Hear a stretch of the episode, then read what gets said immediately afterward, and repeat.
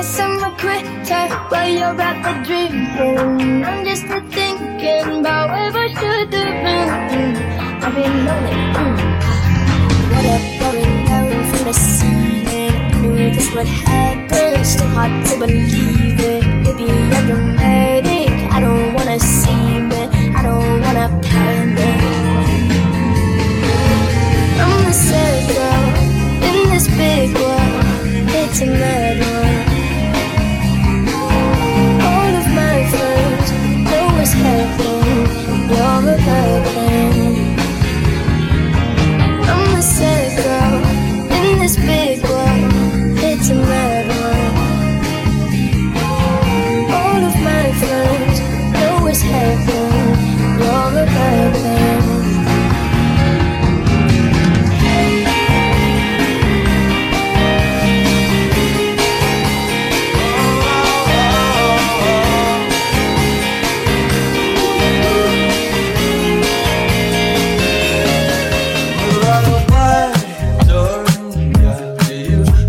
I